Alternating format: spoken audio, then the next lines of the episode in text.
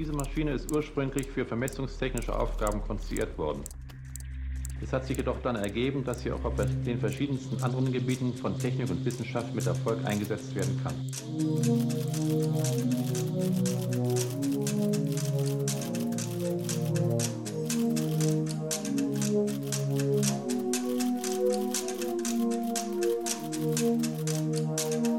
Hi, are we on now?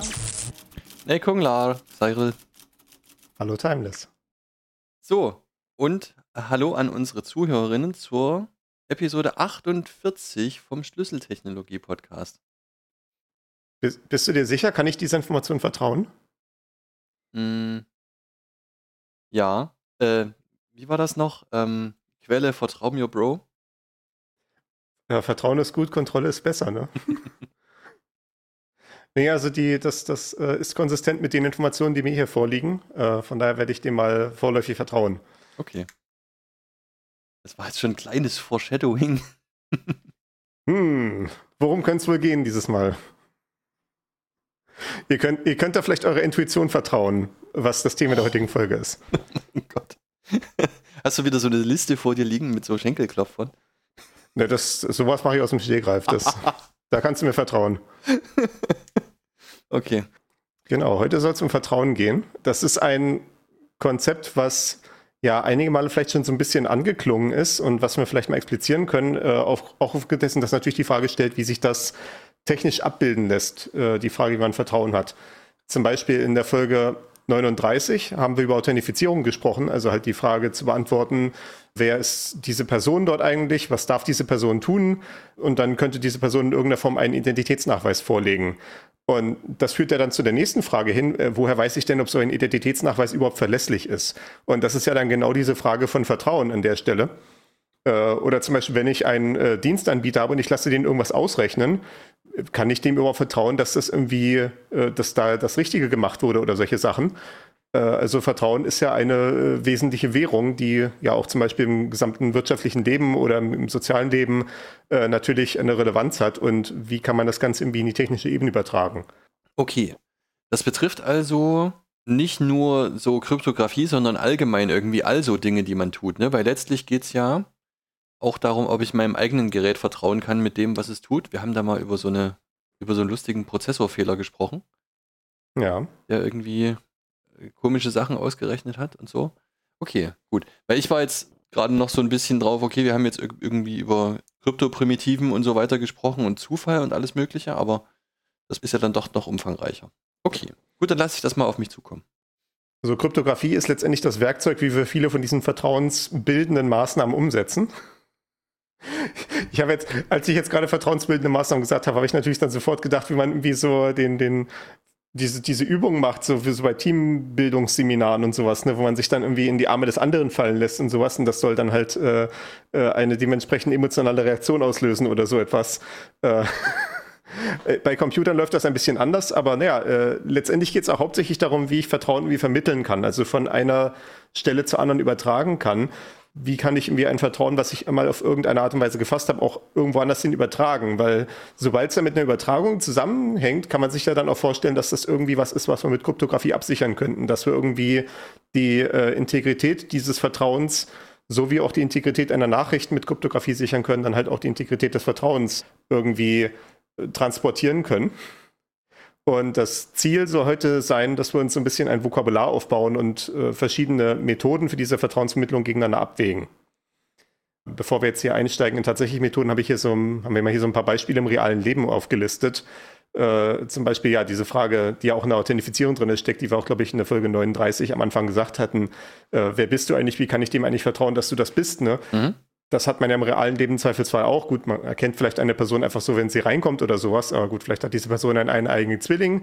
Wie könnte man die jetzt voneinander unterscheiden? Und dann wäre ja zum Beispiel die Idee irgendwie, wenn das jetzt die bestimmte Person ist, die ich denke, dann wird die sich erinnern können an Konversationen, die wir bereits hatten.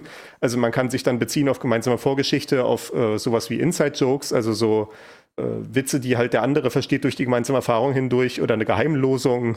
Äh, das sind so Art und Weisen, wie Vertrauen äh, überprüft werden kann im zwischenmenschlichen Kontext.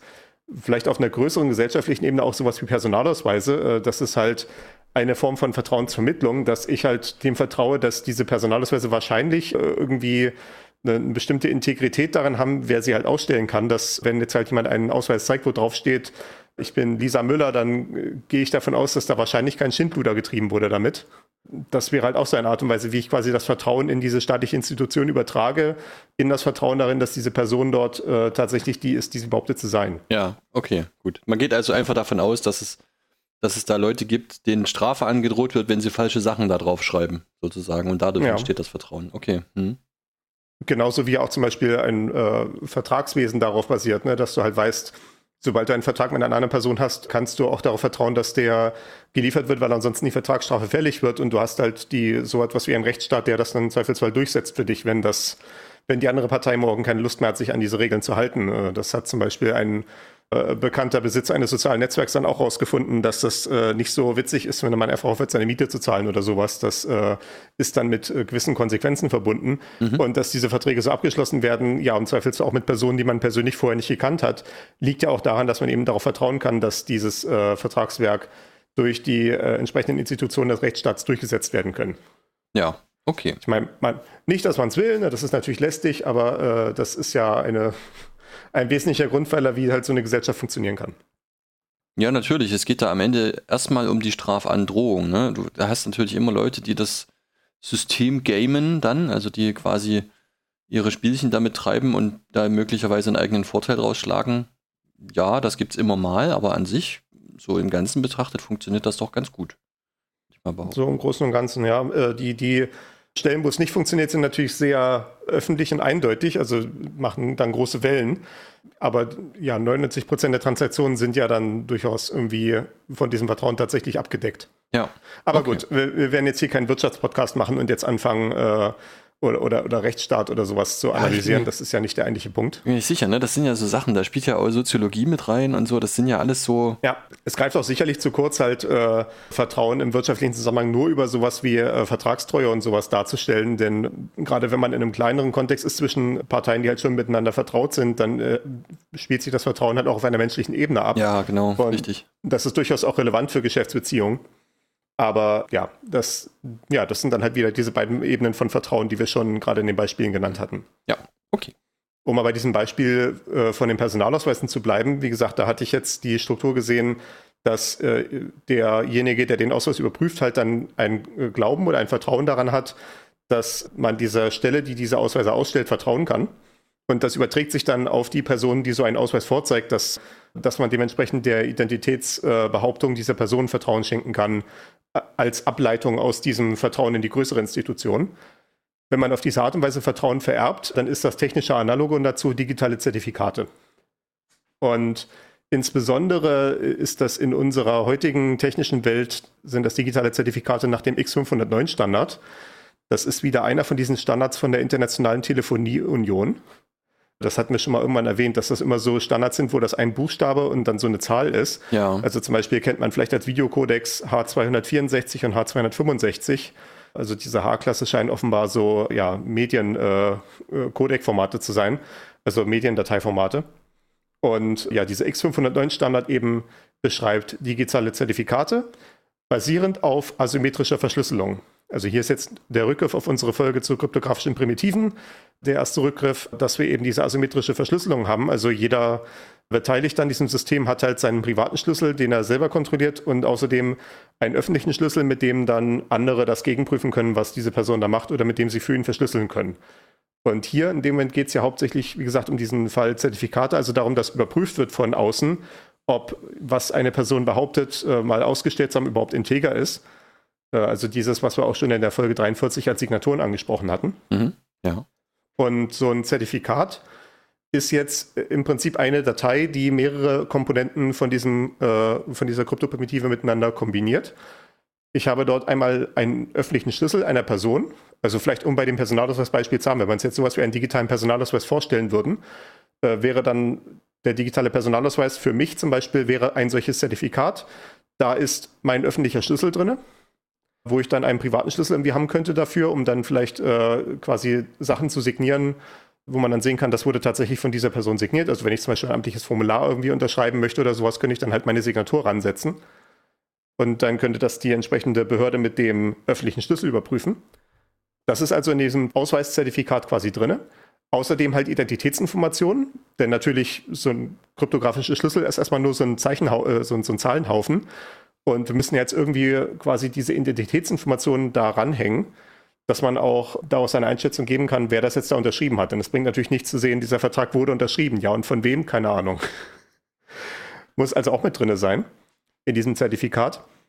Und ja, dann ist es erstmal natürlich wie eine Sache, die kann ich einfach so selber zeugen. Ich kann mir einfach irgendeinen Schlüssel ausdenken und da einfach irgendeinen Namen ranschreiben. Warum sollte ihm irgendjemand vertrauen? Und deswegen ist der dritte Teil an dem Zertifikat neben meinem eigenen öffentlichen Schlüssel und meinen Identitätsinformationen die Signatur durch ein übergeordnetes Zertifikat. Also dann zum Beispiel ja. in dem Personalausweisfall, dass dann meinetwegen die Bundesdruckerei einen entsprechenden privaten öffentlichen Schlüssel hat, also ein Schlüsselpaar. Und die gucken sich das dann an, dieses Paar, und sagen, okay, äh, ja, wir haben jetzt auf irgendeine Art und Weise verifiziert, dass das tatsächlich der, dass dieser öffentliche Schlüssel tatsächlich von dieser Person kontrolliert wird, die dort in dem Identitätsinformationsdokument äh, steht. Und wir machen jetzt eine Signatur über dieses gesamte Datenpaket, kleben das daran und dann ist es ein Zertifikat. Und dann steht dann quasi die, das Zertifikat, die Bundesdruckerei bestätigt, dass dieser öffentliche Schlüssel zu der Person Cyril gehört. Cyril könnte ja auch vielleicht tatsächlich sogar drin stehen, wenn das. Äh, ich ich habe darüber nachgedacht, ob ich das in meinem äh, Ausweis als Künstlernamen eintragen lasse. Ich glaube, ich würde dafür einen Case haben. Äh, ich habe mir aber noch nicht Gedanken gemacht, ob ich das tatsächlich haben möchte. Aber es ist zumindest so eine Option, die äh, ja vielleicht mal zu über, überdenken wäre. Das ist eine sehr interessante Frage, die ich mir auch schon gestellt habe, aber ich habe beschlossen, dass ich versuchen möchte, so lange wie möglich diese Identitäten auseinanderzuhalten. Hm. Ja, ich glaube, der Zug ist bei mir abgefahren. okay. Das habe ich nicht von, vom ersten Tag strikt voneinander getrennt und jetzt ist es eh zu spät. Ja, gut, habe ich auch nicht so gesehen. Es gibt auch zu viele Leute, die. Jetzt, jetzt rede ich hier mit meiner Stimme rein und ich weiß, dass es Menschen gibt, ja. die das hören, die, die, mich kennen und so. Ja, schwierig. Okay. Hm? Genau, wir, wir müssen einfach eigentlich noch solche Stimmenverzerrer einsetzen, damit wir das hier und das dann retroaktiv natürlich anwenden. Ich meine, wir könnten hier so mit so einer Darth Vader Maske reinsprechen. Oh, da wirst du viel Spaß haben im Schnitt. Ja. Das hier. ich denke, ich denke, das wird klar. Nee, nee. Also, das ist, was ein Zertifikat ist. Und die Frage ist jetzt natürlich, wenn ich dann so ein Zertifikat sehe und ich sehe, da ist eine Signatur dran von einem, äh, wo dann halt auch dran steht, die gehört zu folgendem Schlüsselpaar. Ja, woher kenne ich denn jetzt das Schlüsselpaar? Ne? Also, das, das ist dann so ein gewisses Henne-Ei-Problem, was sich da ergibt. Mhm. Aber das Problem ist schon mal handhabbarer geworden. Also anstatt, dass ich jetzt zum Beispiel, um wieder beim Personalausweisbeispiel zu bleiben, ich müsste jetzt irgendwie 80 Millionen öffentliche Schlüssel von allen äh, deutschen Bürgern kennen, um irgendwie die dann zu identifizieren, wenn die halt mit irgendwas ankommen wollen, brauche ich jetzt eigentlich stattdessen nur noch diesen einen öffentlichen Schlüssel von der Bundesdruckerei. Den muss ich irgendwie kennen und dann kann ich jedes Zertifikat, was die ausgestellt haben, mir dann angucken und feststellen, ja, das ist tatsächlich von denen unterschrieben. Das ist dieser eine öffentliche Schlüssel, den ich kenne. Also kann ich jetzt dem ganzen Zertifikat vertrauen und dann halt auch, wie gesagt, der Implikation, dass äh, die Person, deren Schlüssel da drin ist, auch tatsächlich die Person ist, die dort angegeben ist. Das hat am Ende die gleiche Funktion wie ein Amtssiegel. Und täusche ich mich da? Ja, ne, genau. Okay. Ja. Also ein Amtssiegel ist dann halt äh, eine bestimmte Siegel, was halt bekannt ist und mhm. dementsprechend überträgt sich dann das Vertrauen halt auf alle Dokumente, die entsprechend äh, ein Siegel tragen. Okay, ja. Ich glaube, aber Amtssiegel sind heutzutage nicht mehr so im häufigen Gebrauch. Außer so manche ganz seltene zeremonielle Anlässe vielleicht. Nee, ich, ich meine das nur einfach so vom, vom Gedankenaufbau her. Mhm. Ja. Ähm, genau wie gesagt, jetzt kann man sich halt diese Frage stellen, okay, wenn vielleicht ist ja auch nicht jeder Personalausweis für, äh, mit dem äh, mit dem Schlüssel von, mit dem einen einzigen Schlüssel von der Bundesdruckerei signiert. Und es gibt auch Gründe, warum man das nicht haben will, da können wir gleich noch vielleicht drauf kommen. Sondern vielleicht äh, gibt es da so eine Kette aus äh, Signaturen, die ein bisschen länger ist. Äh, also dass vielleicht, vielleicht hat die Bundesdruckerei einfach mehrere Filialen, ne? Oder dass man sich vielleicht vorstellt, um das jetzt mal nicht auf die Bundesdruckerei zu beziehen, aber vielleicht die Bürgerämter stellen sowas aus. Dass dann der Personalausweis halt so ein Zertifikat ist, was dann signiert ist von dem entsprechenden Bürgeramt, wo es ausgestellt wurde. Und das Bürgeramt wiederum hat ein Zertifikat, wo ihr öffentlicher Schlüssel halt drin ist mit der Identitätsinformation, keine Ahnung, Bürgeramt äh, Berlin-Kreuzberg. Und dann ist da die Signatur dran von dem ursprünglichen Zertifikat von der Bundesdruckerei oder wie das dann auch immer funktioniert. Oder das Zertifikat von Olaf Scholz, keine Ahnung. wie das dann auch immer organisiert ist. Und äh, äh, Olaf Scholz sitzt dann in seinem äh, Amtszimmer und äh, generiert dann die Zertifikate für die Bürgerämter an seinem Computer. Genau. Äh, mhm. Das, das, das wäre vielleicht, das würde vielleicht zur ein bisschen Digitalisierung und digitaler äh, Grundbildung äh, beitragen. Gut, das ist auch wieder eine andere Diskussion. Das Aber auf so, diese Art und Weise kann sich das ist so Ja. wie, die, wie, wir, wie wir alle eine Nachricht vom Bundespräsidenten bekommen am Bundeswarntag. Ja, genau. Also ich habe ja tatsächlich einen Zettel bekommen, vom, der vom Bundespräsidenten unterschrieben ist. Ich weiß nicht, ob das eine persönliche Unterschrift ist. Ich gehe mal stark davon aus, dass das ein Signaturpunkt JPEG ist, was dann da reinkopiert wurde Okay. für meinen Einsatz als Wahlhelfer. Ah, sehr schön. Guck mal, in der Wikipedia kann man das direkt hier rauskopieren. Da gibt es ein, Ah, gibt's eine Unterschrift von Frank-Walter Steinmeier als, äh, was ist das? Äh, PDF? Ein PNG. Da kannst du ein PNG von der Unterschrift holen. Das ist sogar recht hochauflösend. Sehr schön. willst du mir jetzt quasi sagen, dass ich diesem Dokument, was ich erhalten habe, nicht vertrauen sollte? Ich äh, möchte nur noch mal auf meine oder auf die auf die LaTeX-Folge anspielen, wo ich gesagt habe, ich habe sogar hochauflösende Scans von meiner Unterschrift, die ich dann da direkt mit rein tue. Ja. Ja, was, was auch zeigt, dass dieses Vertrauen, naja, das ist halt so eine 99%-Sache. Das ist definitiv keine 100%-Sache, aber äh, ich meine, hundertprozentige Sicherheit gibt es sowieso nie. In Ja. der IT gleich gar nicht. Gut. Genau, so bauen sich diese Zertifikate halt allgemeinerweise in so einer Kette auf, äh, dadurch, dass halt immer ein übergeordnetes Zertifikat das nächste darunterstehende signiert. Und wenn ich jetzt überprüfen möchte, ob diese Zertifikate irgendwie intakt sind, muss ich im Zweifelsfall diese ganze Zertifikatskette sehen. Und ich muss dann am Anfang der Kette das allerhöchste Zertifikat kennen. Dieses Zertifikat heißt dann meistens Zertifikatsautorität Ja. äh, oder auch Wurzelzertifikat. Nee, genau, Zertifikatsautorität sind alle, die die Berechtigung haben, unterliegende Zertifikate zu unterschreiben. Also mein Personalausweiszertifikat würde wahrscheinlich so eine äh, Berechtigung nicht haben. Da würde dann quasi die Markierung entsprechend in dem Zertifikat drin stehen, dass das keine Autorität ist. Und dementsprechend könnte ich nicht anfangen, von anderen Leuten irgendwelche Sachen zu signieren. Mhm, Aber ja. halt zum Beispiel das Bürgeramtszertifikat hätte dann halt die Markierung, dass es halt äh, auch zum Signieren verwendet werden darf. Und äh, dürfte dann halt also in dem Fall quasi ein Mittelglied in der Kette sein. Ähm, genau, das oberste Zertifikat ist ein Wurzelzertifikat. Da ein Zertifikat immer signiert sein muss, macht man es dann dadurch, dass das Zertifikat sich selber signiert. Das ist dann so das Zeichen dafür, es geht hier quasi nicht weiter. Das hier ist quasi die oberste Stufe. Und dann muss eben derjenige, der es überprüft, nur noch dieses Wurzelzertifikat kennen. Also in unserem Fall halt, wie gesagt, wie das Wurzelzertifikat von der Bundesdruckerei oder Olaf Scholz oder wem auch immer. Und damit kann man dann alle Personalausweise überprüfen. Und vielleicht, wenn man irgendwie Personalausweise aus anderen EU-Ländern überprüfen will, braucht man dann vielleicht noch irgendwie das äh, Zertifikat von Herrn Macron oder und so weiter und so fort. Moment, Aber das, ist ja trotzdem eine überschaubare Menge. ja. Jetzt muss ich aber trotzdem, also man muss dann aber trotzdem die Kette nachverfolgen, oder? Also man hat ja ein, ein Zertifikat auf dem Personalausweis. So, das ist unterschrieben von einer Zertifikatsautorität und diese ist wiederum signiert von der darüberstehenden Autorität und irgendwann bin ich eben bei der bei dem Wurzelzertifikat sozusagen. Aber ich muss Ja. immer die ganze Kette nachverfolgen oder weiß ich direkt, dass, dass sich das auf die Wurzel bezieht. Also du brauchst schon im Allgemeinen die ganze Kette.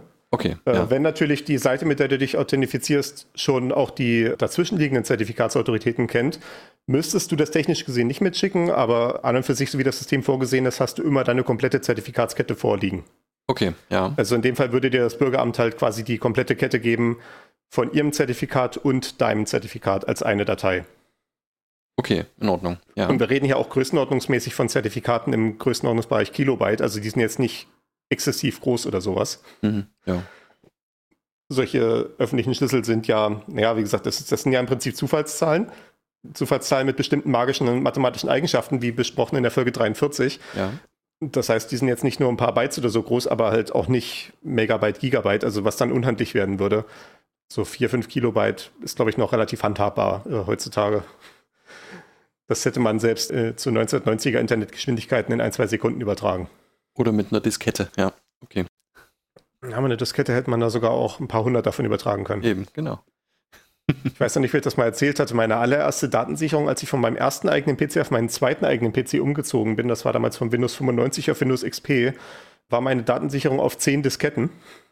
Ich musste auch erst alle Daten runterbekommen und dann wurde halt der alte PC weggeschafft und dann hatte ich den neuen bekommen, dann eine Woche später.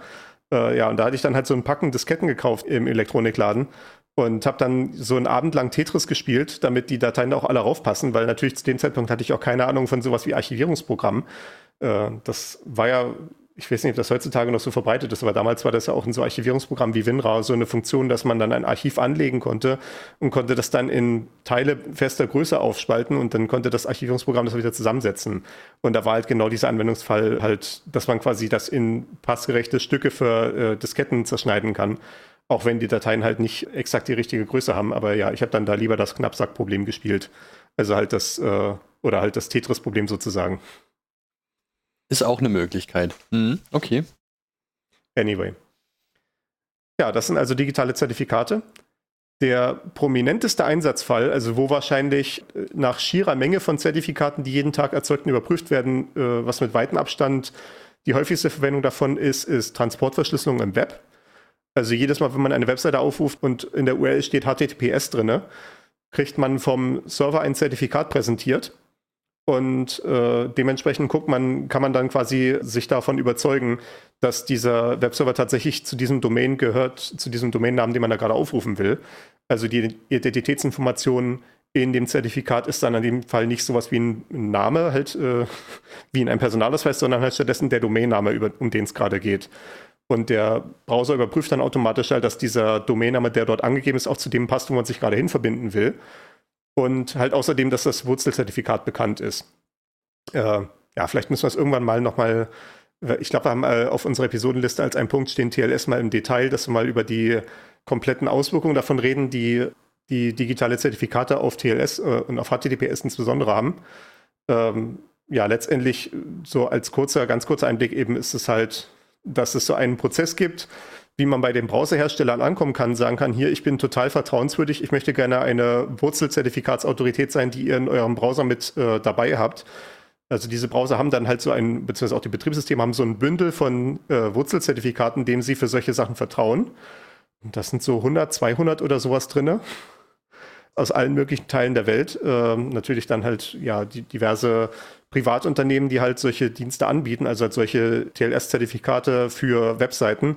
Halt auch sowas wie äh, staatliche Stellen, also diverse Regierungsbehörden haben auch solche Sachen, mit denen sie sich äh, zum Beispiel die Zertifikate für ihre eigenen Seiten ausstellen. Äh, ich glaube, in Deutschland ist die Telekom mit einer RUCA vertreten. Ich weiß nicht, ob es nur noch andere gibt. Habe ich jetzt, hätte hätt man vorher nachgucken können, aber wie gesagt, TLS machen wir mal irgendwann ordentlich im Detail. Also ja, diese Transportverschlüsselung im Netzwerk. Ähm, ja, das ist natürlich mit den entsprechenden Implikationen verbunden. Also äh, da, da, hängen dann so bestimmte Richtlinien dran, quasi, wenn man wirklich so ein Wurzelzertifikat sein möchte, dem äh, Browser vertrauen. Und das klingt jetzt, wenn ich so sage, so wie irgendwie die Zahnbürste, der die Zahnärzte vertrauen. Das Zertifikat, dem die Browser vertrauen, genau. Genau. Ach nee, das war doch hier, äh, äh, es gab doch mal so eine Fernsehserie, Dr. Stefan Frank, der Arzt, dem die Frauen vertrauen, ne? Das war doch irgendwie ja, so in den 90er Jahren irgendwie so, ne? Okay, gut. Genau, so, sowas in der Art. Ne? Äh, genau, wie wird man ein Arzt, dem die Frauen vertrauen? Äh, da muss man halt äh, einen bestimmten äh, Prozess erfüllen, den, in dem Fall bei den Browsern halt, den die Browser aufgestellt haben, so bestimmte Kriterien an die, wie man zum Beispiel seinen privaten Schlüssel sichert. Äh, das ist dann ein bisschen äh, umfangreicher als das, was so ein normaler Endanwender macht. ein bisschen sehr viel umfangreicher. Darauf können wir dann vielleicht auch noch eingehen, wenn wir das dann mal als separate Folge machen. Ja. Ähm, auf jeden Fall, das ist der wahrscheinlich mit weitem Abstand häufigster Anwendungsfall für diese digitalen Zertifikate nach X509. Ich habe jetzt gerade mal ähm, bei mir im, Power, im, im Powerfox, im Firefox die Zertifikatsliste angeschaltet. Man kann einfach ähm, im Firefox auf Bearbeiten Einstellungen drücken und dann kann man relativ weit runter scrollen, Datenschutz, Sicherheit. Und dann kann man sich da Zertifikate, Zertifikate anzeigen lassen. Da gibt es oben einen Reiter Zertifizierungsstellen und dann, wenn man da einfach mal runter scrollt, dann kann man sich mal so hier die Zertifikatsautoritäten angucken. Da steht zum Beispiel hier Amazon drin, American Online, ja. ANSI, ja. Google. Baltimore. Also da stehen wahrscheinlich eine ganze Menge Leute drin, wo man im ersten Moment denkt, aha, den vertraue ich also standardmäßig. Das ist, äh, muss ich sagen, ist auch so ein bisschen ein Politikum meiner Ansicht nach. Ja, genau, ne? Macht auch manchmal dann Wellen. Und ich glaube wirklich, nee, ich, ich werde das jetzt an der Stelle abbrechen, weil wir müssen mal eine, einfach eine separate Folge dazu machen. Ansonsten derailen wir das hier komplett. Wir haben noch ein paar andere Vertrauensmethoden als nur digitale Zertifikate, über die wir rübergehen können. Mhm. Hier, China Internet Network Information Center. Mhm. die D-Trust GmbH, das äh, wird wohl auch Deutscher Sparkassenverlag Klingt- klingt deutsch, GmbH. Faszinierend. Ja, also es gibt hier. Anyway. Und ich bin erst bei D. Ja, genau. Ähm, andere Einsatzfälle, die ich hier noch so aufgelistet hatte, zum Beispiel die Impfzertifikate, die wir noch aus der Corona-Warn-App kennen von vor ja, ein, zwei Jahren. Äh, die sind auch X509-Zertifikate. Da wurde zwar erst was fabuliert, dass das irgendwas mit äh, Blockchain sein soll. Es wurde dann doch auf die technisch einfachere und ausgereifte Lösung gesetzt, äh, nämlich diese X509-Zertifikate, die halt ja für genau diesen Fall halt gedacht sind. Ich habe eine zentrale Autorität, die dann halt, von der sich halt dieses Vertrauen ableitet. In dem Fall war das dann halt so ein Wurzelzertifikat, was wahrscheinlich beim Robert-Koch-Institut gepflegt wurde oder bei einem entsprechenden anhängenden IT-Anbieter, also sei es T-Systems oder SAP oder sowas. Und von dem leiten sich dann die Zertifikate ab. Ich glaube, in dem Fall war es dann sogar wirklich, dass die Apotheken dann da wie die Webschnittstelle vom RKI benutzt haben und dann halt das tatsächlich direkt von denen signiert wurde in irgendeiner Form. Und ähm, genau, und so musste dann halt die Corona-Warn-App halt nur wiederum auch nur dieses Wurzelzertifikat vom RKI kennen und wahrscheinlich auch noch das von den anderen EU-Ländern, äh, wenn man das da überprüfen wollte.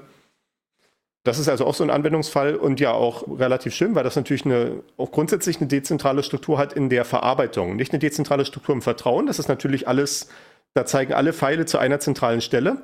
Aber in der Verarbeitung ist es halt wunderschön dezentral, weil wenn ich so ein Zertifikat überprüfen will, muss ich nicht mit irgendeiner zentralen Stu äh, Serverstruktur oder sowas reden. Ich muss halt nur einmal dieses Wurzelzertifikat kennen. Wie gesagt, das sind halt irgendwie drei, vier Kilobyte auf meine Festplatte irgendwo. Und dann kann ich alle entsprechend davon abgeleiteten Zertifikate einfach so überprüfen, ohne irgendwie das Netzwerk äh, bemühen zu müssen. Was natürlich eine wunderschöne Eigenschaft ist, wenn man irgendwie so ein System nach oben skalieren will. Und will halt, wie gesagt, Millionen von diesen Zertifikaten haben, die äh, im Zweifelsfall in der Hochzeit der Pandemie halt auch ständig überprüft werden von allen möglichen Seiten. Äh, dass man da nicht so einen zentralen Server irgendwo stehen hat, der dann durch den Boden schmilzt vor Anfragen. ja, richtig. Ein anderer Anwendungsfall, den ich hier habe, ist, wenn man zum Beispiel in der Firma arbeitet, da gibt es ja da meistens solche internen Dienste im äh, Intranet der Firma. Also in dem, ja, quasi nicht im großen, weiten Internet, sondern halt in dem firmeninternen Netzwerk, äh, wo dann so Webseiten angeboten werden, wo man dann zum Beispiel seinen äh, Urlaubsanspruch äh, eintragen kann oder eine Krankmeldung machen kann oder seinen Lohnzettel abholen kann und solche Sachen. Äh, oder natürlich, was auch immer für andere Dienste halt äh, je nach Branche irgendwie erforderlich sind vielleicht das Warenwirtschaftssystem und solche Sachen. Und da kann es dann halt sein, dass man sich dann damit Benutzer und Passwort anmeldet in irgendeiner Form, dass man halt irgendwie, wenn man da anfängt in der Firma, halt so ein Passwort sich gibt oder sowas, was man dann überall einträgt. Das war natürlich lästig, weil ich habe mich ja schon auf dem Firmencomputer angemeldet. Warum muss ich mich jetzt nochmal irgendwie x-mal woanders anmelden?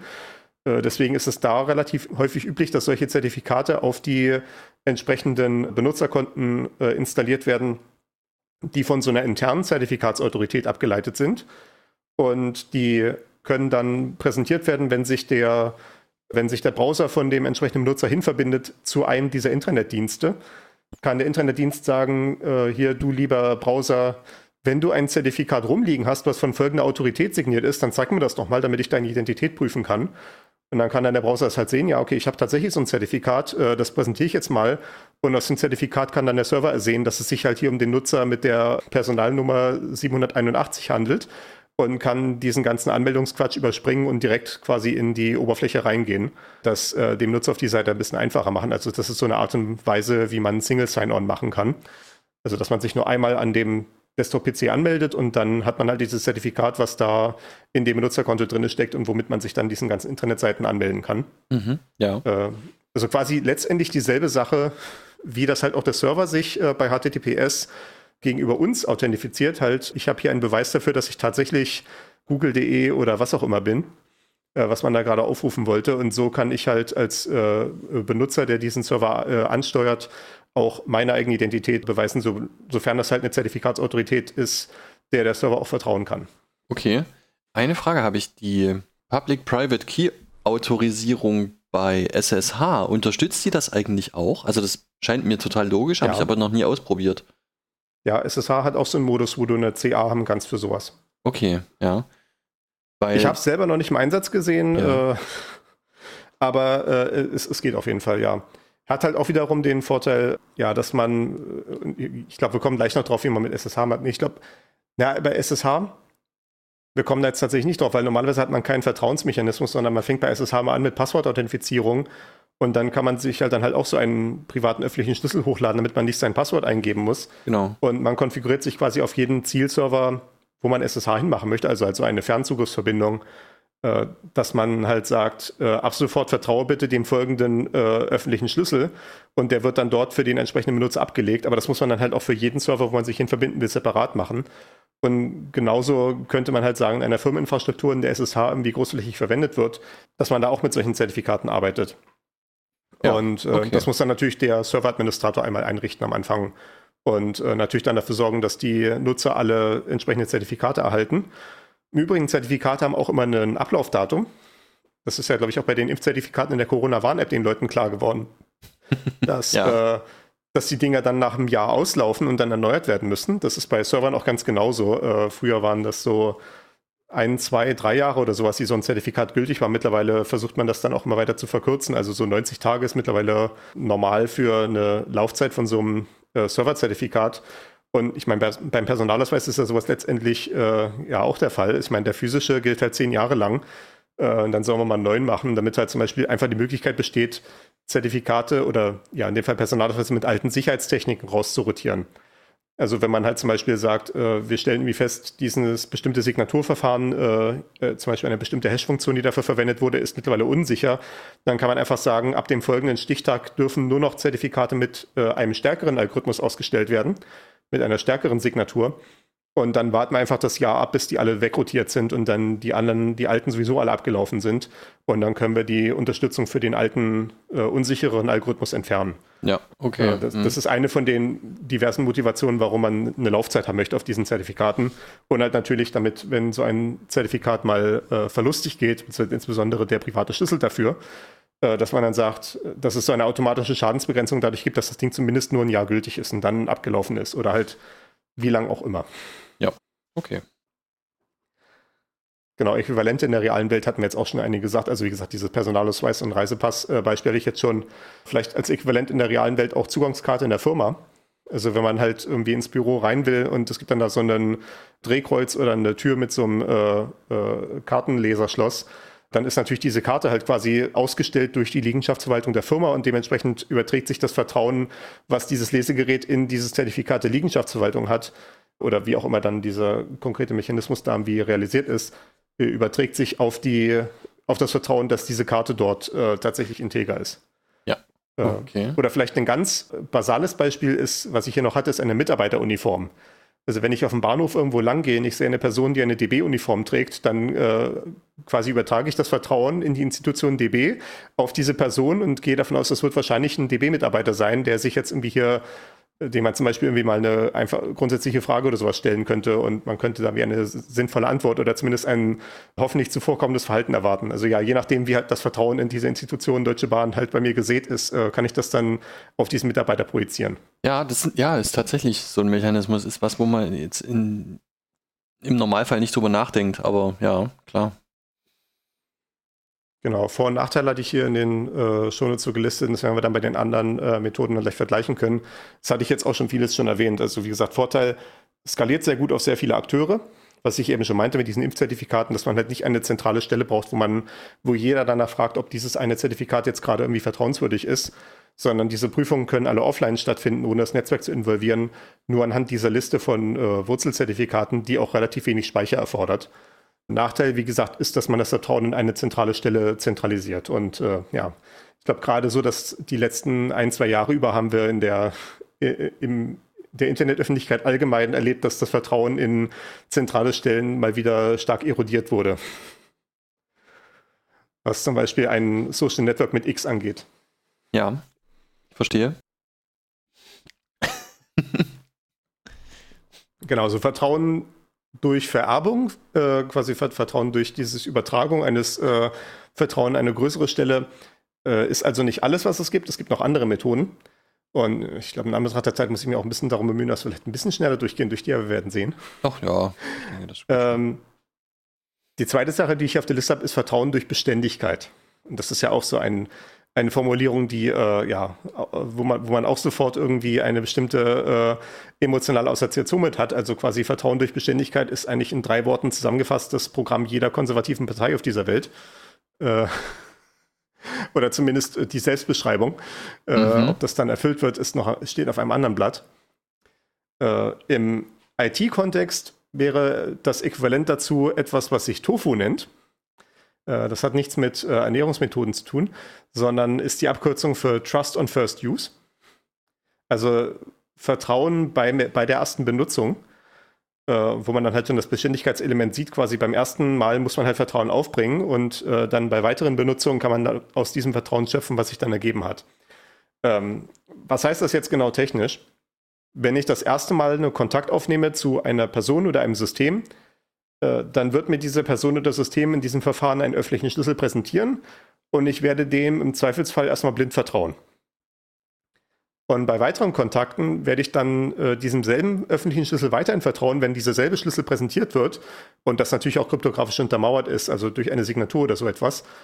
Wenn hingegen ein neuer Schlüssel präsentiert wird, wird das als ein Angriffsversuch oder Betrugsversuch gewertet. Also, dass sich da jemand äh, in die Verbindung reinhängen will, zum Beispiel.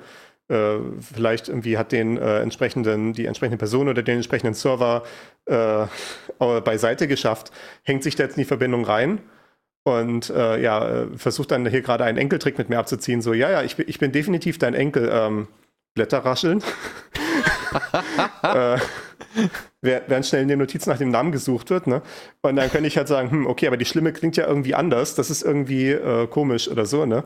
Äh, also man kann schon sehen, wo, was so die Äquivalente in der realen Welt sind. Das hatte ich hier notiert als sowas wie Bekanntschaften unter Nachbarn oder Vereinsmitgliedern. Ne? Also wenn ich äh, zum Beispiel in eine neue Stadt ziehe oder sowas und äh, äh, sehe dann irgendwie einen Nachbarn, den ich offenbar jeden Tag sehe im Treffen, Treppenhaus und man kommt vielleicht ins Gespräch oder sowas, dann ist es ja nicht so, dass ich mir als erstes irgendwie einen Personalausweis zeigen lasse oder sowas, sondern äh, ich sehe halt, diese Person ist immer hier, also wird das wohl seine Richtigkeit haben. Und wenn diese Person dann behauptet, ja, ich bin der Herr Müller aus der dritten Etage, dann wird das wahrscheinlich auch so seine Richtigkeit haben, solange ich nicht einen konkreten Anhaltspunkt habe, das Gegenteil zu denken oder daran Zweifel zu hegen.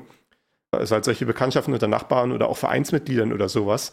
Also alles, was auf dieser Basis von den kenne ich abläuft, ist so dieses, die Sache Vertrauen durch Beständigkeit. Dass man dann ja äh, halt sieht, diese Person verhält sich halt so wie die letzten 20 Male, wo ich mit der Person interagiert habe, also wird das auch schon die Person sein.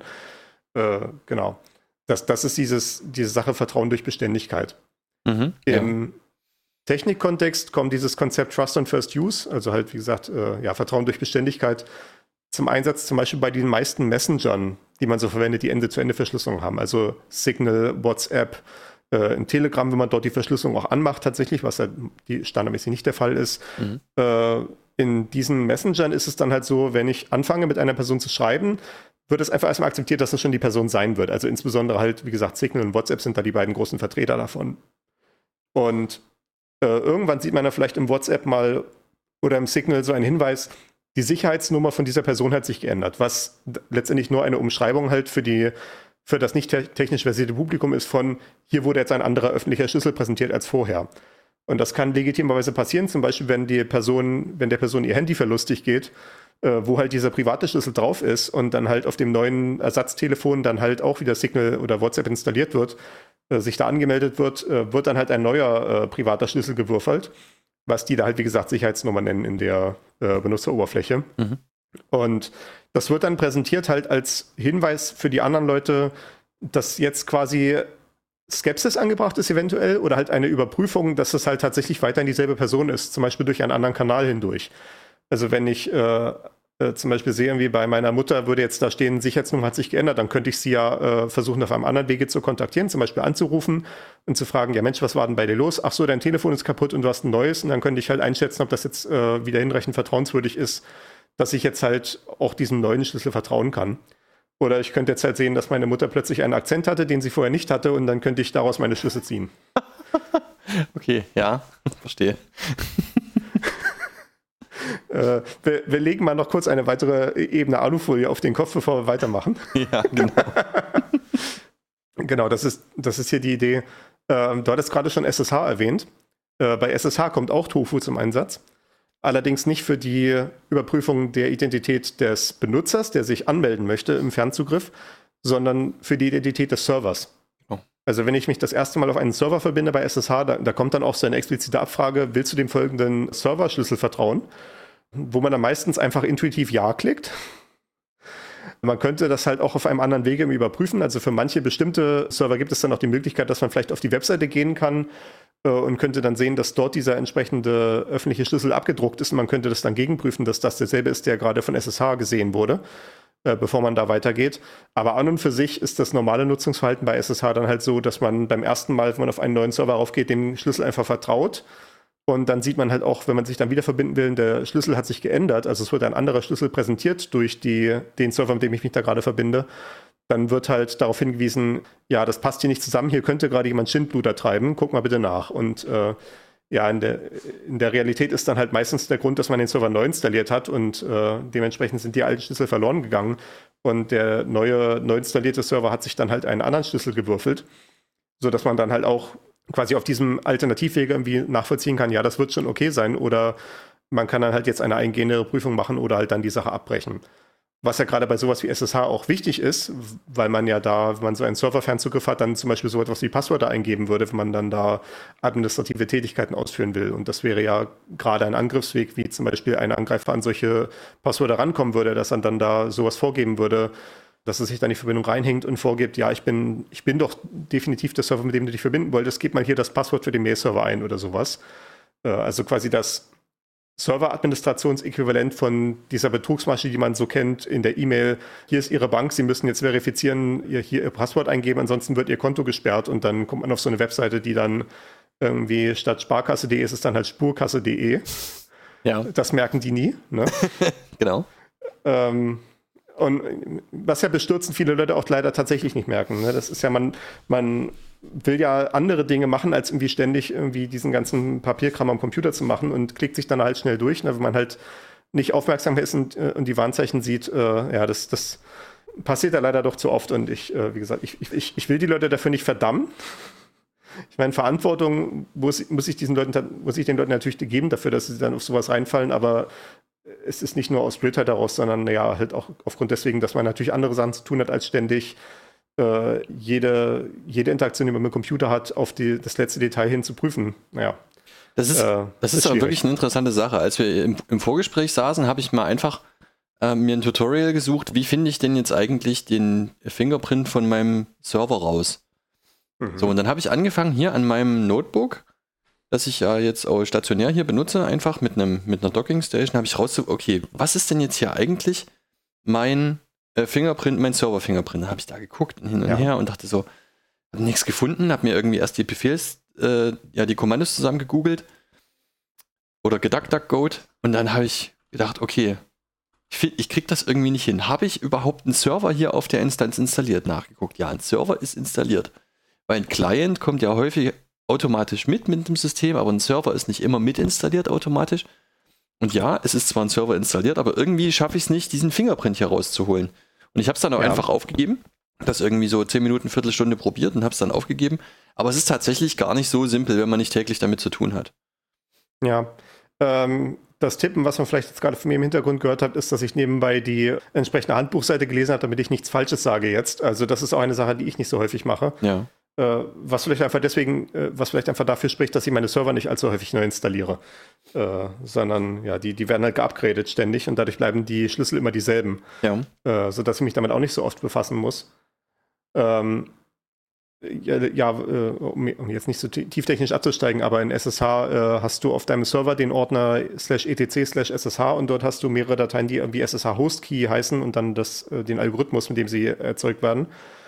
Und dann kannst du davon den Public Key nehmen und den SSH Keygen minus L reinwerfen. Okay, und die Dateien habe ich nicht. Ich habe zwar etc SSH, aber die okay. Host Keys habe ich da nicht liegen. ähm, dann würde ich in Frage stellen, dass du überhaupt einen SSH-Server laufen hast. Habe ich. Ist egal. Wir müssen das nicht weiter das ausbreiten wir, hier. Ich glaube, das werden wir nach der Sendung klären. Okay. anyway. Äh, wir machen mal währenddessen weiter. Wir hatten jetzt also Vertrauen durch Vererbung. Vertrauen durch Beständigkeit. Ich habe jetzt noch Vertrauen durch Vitamin B. Also Vitamin B im Sinne von Beziehungen, das äh, kennt man ja vielleicht so, äh, wenn man so fragt, wie bist du denn an den Job angekommen? Ja, ich kannte halt jemanden, der jemanden kennt, äh, dessen Friseur dem äh, Geschäftsführer die Haare schneidet oder so. Mhm, ja. Und da soll ich dann den Fuß in die Tür bekommen. Das ist ja dann, was klassischerweise, klassischerweise Vitamin B genannt wird. Äh, ja, was für die eigene Karriere sehr gesund sein kann. Äh, Vertrauen durch Vitamin B ist im Spezifischen das Konzept Web of Trust, also das Netzwerk des Vertrauens. Und hier ist die Idee, ich habe Zertifikate, so ein bisschen ähnlich wie das bei X509 der Fall ist. Also auch wiederum quasi, wenn ich jetzt mir an diesem Netzwerk teilnehmen möchte, erzeuge ich halt so ein Schlüsselpaar für mich und ich gebe dann ein, äh, ja, so etwas wie so eine Art Zertifikat raus. Also ich habe meinen öffentlichen Schlüssel, ich habe die Identitätsinformationen, die ich dann verknüpfen will. Also zum Beispiel mein Name, der damit in Verbindung stehen soll, oder vielleicht halt auch ein Nickname, also vielleicht nicht der bürgerliche Name, aber halt auf jeden Fall halt ein Rufname. Vielleicht eine E-Mail-Adresse, die damit äh, in Bezug stehen soll, wenn ich so etwas wie E-Mail-Verschlüsselung machen möchte mit äh, GPG, ist das ja zum Beispiel möglich und das werden wir gleich noch erwähnen. Ähm, also halt ja einen öffentlichen Schlüssel von mir, Identitätsinformation von mir und dann aber nicht ein bestimmtes Zertifikat, was über mir steht, was, mein, was diese Information von mir signiert, sondern es gibt dann die Möglichkeit, dass beliebige andere Schlüssel, die ähnlich organisiert sind, ihre Signaturen an dieses Zertifikat mit dran machen können. Sodass dann halt anstatt von so einer Baumstruktur, also wo es dann halt von einem Wurzelzertifikat quasi sich der, der Stamm ausbreitet zu den einzelnen Blättern, also zu diesen einzelnen Zertifikaten bestimmter Leute, äh, sondern es ergibt sich stattdessen so eine Netzstruktur, wo halt kreuz und quer neue Verbindungen gezogen werden können. Ja, okay. Am Ende ist das. Oder ums, am Ende ist es sowas wie ein sozialer ja. Graph, ne? Also der kennt den, der kennt den. So ein bisschen, ne? Ja, okay. Genau, also Signaturen sind nicht vertikal in einer Hierarchie, sondern horizontal zwischen gleichrangigen Zertifikaten verschiedener Nutzer. Und das Vertrauen vererbt sich dann zwischen den Nutzern. Also in mein eigenes Zertifikat habe ich unendlich viel Vertrauen, so in Anführungszeichen. Äh, oder halt unbedingtes Vertrauen, weil das bin halt ich in die Zertifikate von anderen Nutzern, die ich selber signiert habe, habe ich sehr hohes Vertrauen. Wenn die dann wiederum Zertifikate signiert haben, habe ich in die dann ein mittelhohes Vertrauen und so geht das dann immer weiter. Und so könnte ich dann, so, so schwächt sich das dann halt über die Distanz ab. Und die Hoffnung ist natürlich bei so einem System, dass das dann halt möglichst stark vernetzt ist, sodass ich, äh, ja, wie bei so einem sozialen Graphen, äh, so kennt man das ja, über sechs Ecken sind alle verwandt oder bekannt oder sowas. Mhm. Das sind ja immer diese äh, Standardsprüche dass man dann halt quasi zu einem beliebigen öffentlichen Schlüssel, Schlüssel kommen kann mit relativ wenig äh, Sprüngen, die man machen muss. Und dann dementsprechend äh, bleibt das Vertrauen noch möglichst weit erhalten. Okay. Die, der wesentliche Einsatzfall, äh, ja, ich, ich habe hier schon geschrieben, äh, äquivalent in der realen Welt äh, Bekanntschaften über Bande und hier so das Beispiel der Freund der Freundin des Schwibschwagers, ne? Äh, was ich ja eben schon gerade meinte bei dem Vitamin B. Ne?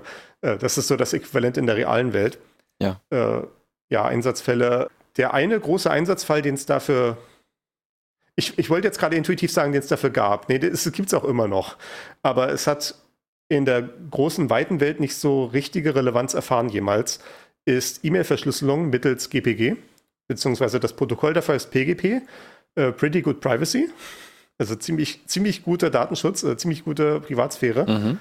Äh, und halt die Implementation davon ist GPG, also vom äh, GNU-Projekt, was wir, glaube ich, auch schon mal irgendwann mal erwähnt hatten, in der, als wir über Open Source geredet hatten in Folge 40 oder als wir über Unix geredet hatten in Folge 6. Irgendwo da war es sicherlich schon mal zur Sprache gekommen, aber das ist jetzt nicht der Punkt. Äh, damit kann man E-Mail-Verschlüsselung machen, was halt auch auf dieser, äh, was ich ja schon beschrieben hatte in der Folge 43, so auf so einer Combo von äh, asymmetrischer und symmetrischer Verschlüsselung basiert. Also letztendlich basiert die Sicherheit wieder, oder basiert die Identität, für die ich halt verschlüssel, wieder auf so einem Schlüsselpaar. Und dann ist halt äh, das, der öffentliche Schlüssel halt in so ein, ja, wie so eine Art Zertifikat halt eingepackt, wie ich das gerade beschrieben hatte, wo dann halt beliebige andere GPG-Nutzer ihre Signaturen ranmachen können, wenn sie halt diesem Zertifikat oder diesem öffentlichen Schlüssel vertrauen wollen. Und so entsteht dann halt dieses Netz. Und damit dieses Netz irgendwie entstehen kann und halt nicht nur Personen, die sich direkt miteinander kennen, irgendwie gegenseitig sich verschlüsselte E-Mails schicken können, war das dann so eine gewisse Bewegung, ja, so in den 2000ern und frühen 2010er Jahren, dieses Netz aktiv aufzubauen durch etwas, was sich Key-Signing-Partys nennt. Also Schlüssel unter äh, Schlüsselsignierungsfeiern. Äh, da habe ich auch mal teilgenommen an solchen Sachen. Das war dann äh, gerade so in diesem Umfeld von äh, Linux-Entwicklern und sowas gab es halt, wann immer man sich zu irgendwelchen Konferenzen und sowas getroffen hat, wurde dann äh, meistens sowas organisiert. Und da ist dann die Idee quasi, es kann sich jeder halt dafür anmelden und seinen äh, Schlüssel da einreichen. Dann wird halt eine große Liste von Teilnehmern zusammengestellt, die man dann, äh, die dann halt jeder Teilnehmer ausgedruckt in die Hand bekommt, also wo dann auch die entsprechenden öffentlichen Schlüssel mit ihren äh, Fingerabdrücken dargestellt sind, dass man die dann auf Integrität prüfen kann. Und bei der Veranstaltung selber geht es dann quasi einmal Reihe um, dass jeder mit jedem einmal spricht und äh, sich dann halt im Zweifelsfall den äh, Personalausweis oder sowas zeigen lässt. Also irgendeine Form von Identitätsnachweis. Äh, um dann halt zu sehen, wenn da an dem Schlüssel dran steht, der gehört zu Lieschen Müller, dass dann äh, auch tatsächlich dort irgendwie Lieschen Müller in irgendeiner Form steht und man kann dann entweder sehen, vielleicht ist Lieschen Müller eine bekannte Person und ich kann die einfach so identifizieren oder ich gucke halt auf den Ausweis rauf und kann das dann daran sehen. Und dann könnte ich halt sagen, okay, also das ist da die Person, die, die gibt jetzt vor, dass äh, die hat mir vielleicht auch persönlich gesagt, ja, die, dieser Schlüssel hier stimmt, der ist richtig, dann äh, kann ich dem jetzt vertrauen. Und so hakt man sich dann halt die ganze Liste dementsprechend ab oder kreuzt halt durch, wo man das nicht überprüfen konnte.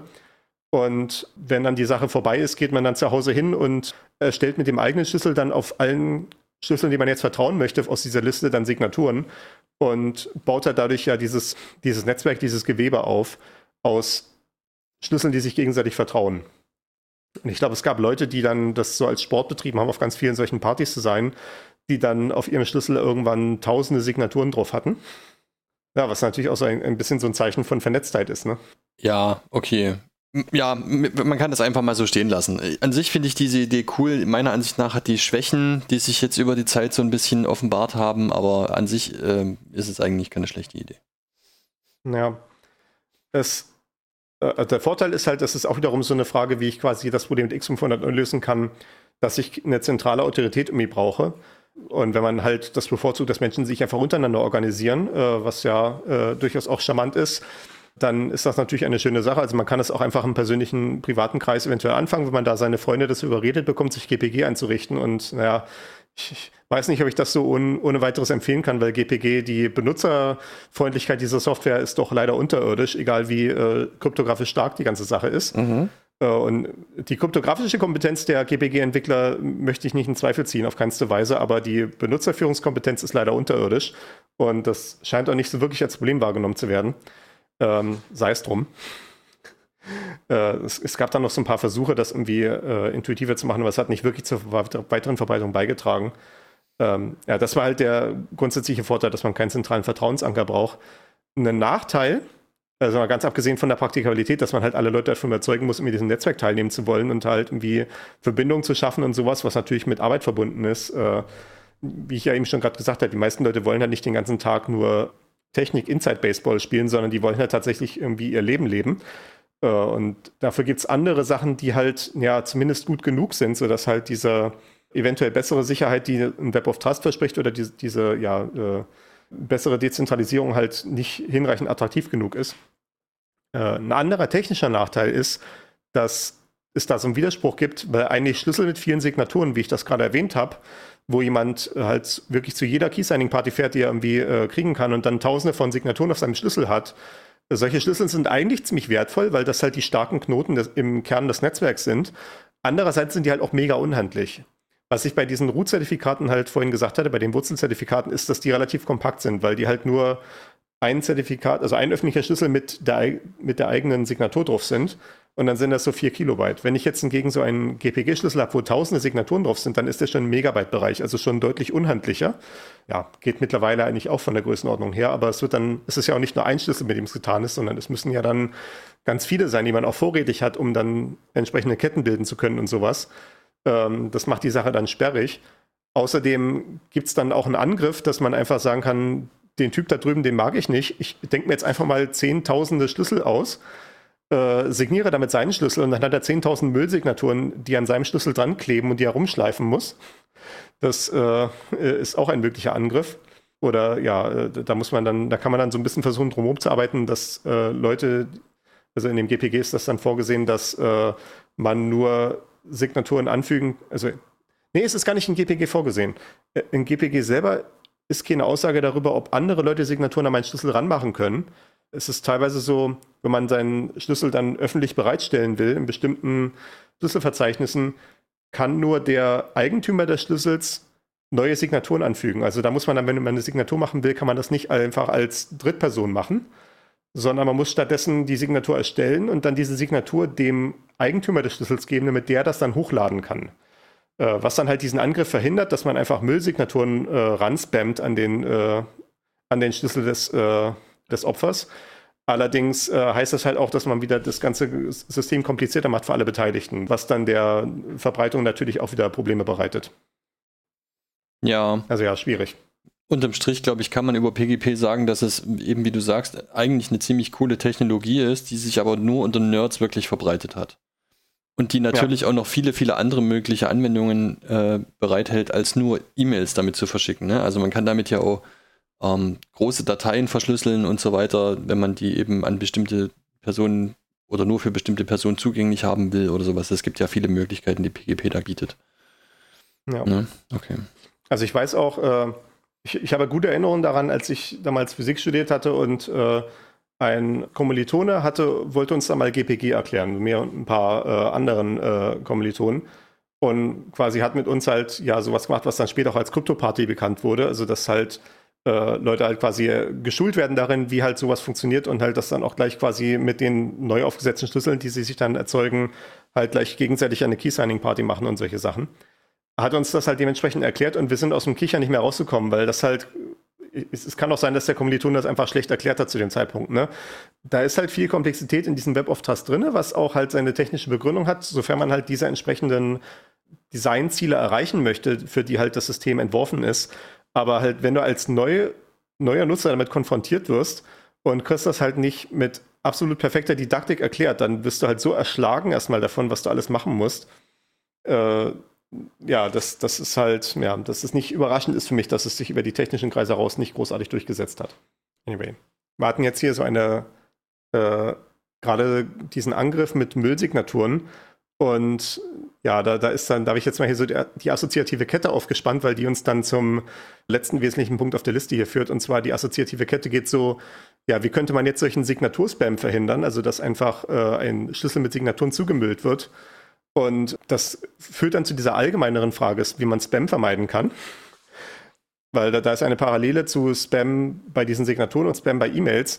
Die sind für den Versender sehr günstig und für den Empfänger extrem lästig. Also ich weiß halt auch hier, äh, ich, ich sortiere auch jeden Tag meinen Spam durch und äh, ich meine, ich finde das soziologisch interessant zu sehen, wie sich diese Spam-E-Mails mit der Zeit weiterentwickeln. Also jetzt gerade ist zum Beispiel relativ viel Spam, der was mit angeblichen Solaranlagenförderung zu tun hat, weil das offenbar gerade äh, äh, eine Sache ist, die im äh, Zeitgeist irgendwie bewusst ist, dadurch, dass jetzt entsprechende Förderprogramme verfügbar sind für so Balkon, Solaranlagen, kriege ich ganz viel Spam, so von wegen hier, Ihre Solaranlage ist genehmigt oder sowas. Und was nicht alles, also weniger die entsprechenden Penismedikationen, wie man das so klassischerweise kennt. Aber die kommen auch noch, aber nicht, nicht mehr so häufig. Äh, das Problem ist halt, dass Spam halt, wie gesagt, für den Versender sehr günstig ist. Also wenn man irgendwie ein paar äh, E-Mail-Postfächer hops genommen hat, hat sich die entsprechenden Passwörter halt besorgt auf dem äh, rechtlich nicht einwandfreien Wege und äh, verwendet die jetzt halt, um solchen Spam zu versenden, kann man halt in kurzer Zeit äh, Tausende, Zehntausende von solchen E-Mails in, die äh, in die Welt blasen. Das kostet einen dann halt Centbeträge an äh, technischer Infrastruktur. Mhm. Und für die Empfänger ist es halt lästig, weil halt ständig alle Postfächer verklebt sind mit dem Mist und man das dann wieder von Hand wegsortieren muss. Und halt ja auch lästig im Sinne, wenn man dann doch mal auf irgendwo sowas reinfallen sollte, hat man natürlich dann den Schaden.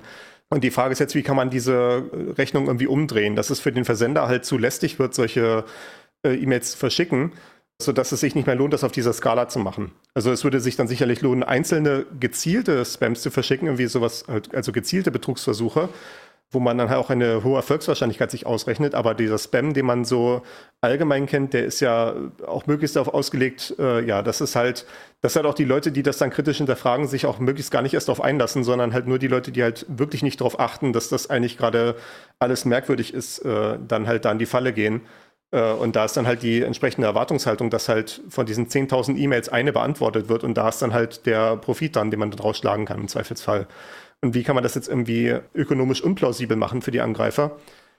Und da gab es dann in den 90ern eine Idee, dass man Einwegfunktionen verwenden konnte. Also diese Streuwertfunktion zum Beispiel, die wir in Folge 4 besprochen haben, äh, bei den Passwörtern damals, oder auch in Folge 43.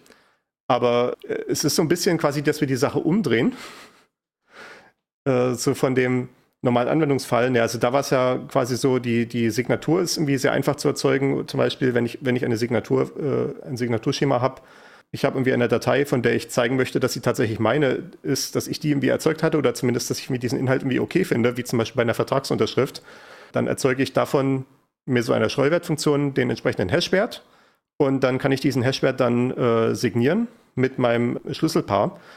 Und das ist dann halt für einen Angreifer schwer zu knacken, weil er unglaublich viel Rechenaufwand machen müsste, um, äh, um zu diesem bestehenden und zu dieser bestehenden Signatur ein anderes Dokument zu finden, was denselben Hashwert hat. Ja. Das ist halt nicht praktikabel. Und hier ist es halt ja so ein bisschen umgedreht, dass die teure Operation am Anfang steht, aber auch Teil des normalen Systems ist. Äh, also die Idee wäre, wenn ich mir eine E-Mail schicken möchte, muss ich irgendwie in dieser E-Mail eine, äh, einen äh, Hash drin haben über einen bestimmten Teil der E-Mail. Und dieser Hash muss eine bestimmte Eigenschaft erfüllen, zum Beispiel, dass er eine bestimmte Menge von führenden Nullen hat. Also dieser Hash ist natürlich einfach eine große Zahl, die man sich dann als Bits vorstellen kann. Mhm. Und äh, jetzt könnte man einfach sagen, es muss am Ende ein Hash rauskommen, der 20 führende Nullen hat. Oder wie viel auch immer. Und dann kann man sich dann halt dementsprechend auslegen, äh, äh überlegen quasi, wenn man das jetzt das erste Mal probiert mit einer E-Mail, die man schicken möchte, wird es nicht klappen und dann wird es irgendwo ein Feld geben, wo man noch äh, ein bisschen Zufallszahlen reinschreiben kann oder halt einfach irgendwie einen Zähler, den man irgendwie hochzählen kann. Und das muss man halt so lange probieren, bis irgendwann mal diese Streuwertfunktion dann das richtige Ergebnis liefert, wo die entsprechende Menge führende Nullen ist. Das ist dann halt, weil man sehr viel durchprobieren muss, sehr teuer. Für den Empfänger hingegen ist es günstig. Der muss nur gucken, dass diese Eigenschaft erfüllt ist. Also der guckt halt, dass, die, äh, dass der Hash halt auf den entsprechenden Teil der E-Mail passt und äh, dass halt der Hash auch die entsprechende Menge von führenden Nullen hat, die man heute gerade haben möchte. Ja, und ich sage auch heute, weil das wird dann wahrscheinlich halt auch so sein, da natürlich die Rechenleistung sich immer weiterentwickelt, dass man vielleicht sagt, wenn das System rauskommt, braucht man von den bestimmten Hash-Funktionen hier 10 Nullen, weil das dann wie entsprechend eine Minute Rechenleistung braucht. Und in ein paar Jahren sind das dann 11 Nullen oder 12 Nullen, je nachdem, wie dann sich da die Rechenfähigkeiten weiterentwickeln von den Computern. Und das wurde dann 2002, äh, soweit ich das in meiner Recherche sehen konnte, das erste Mal tatsächlich implementiert, äh, in dem Format Hashcache. Äh, was dann eins von den ersten Verfahren mit Proof of Work war. Und ja, Proof of Work, mhm. genau, äh, Proof of Work System used to limit Email Spam and Denial of Service Attacks. Also wo man halt, ja, wo man halt den Absender eine äh, Anfrage oder eine E-Mail dazu halt zwingt, Rechenleistung aufzubringen und dadurch halt natürlicherweise begrenzt, wie viele Anfragen geschickt werden können. Oder halt, wie viele E-Mails geschickt werden können über eine bestimmte Zeit. Also selbst wenn der Angreifer irgendwie äh, 100.000 E-Mail-Konten einkauft äh, auf dem Schwarzmarkt, von, ja, äh, von, von Virenopfern oder sowas, kann halt trotzdem nicht viel damit anfangen, weil er die ganze Rechenleistung bräuchte, um diese E-Mails zu erzeugen. Und dann äh, wäre er dadurch halt relativ begrenzt darin, wie viele äh, Sachen er verschicken kann. Im E-Mail-Kontext hat sich das nicht durchgesetzt. Da, glaube ich, tritt dann wieder dieses Problem Ossifizierung auf.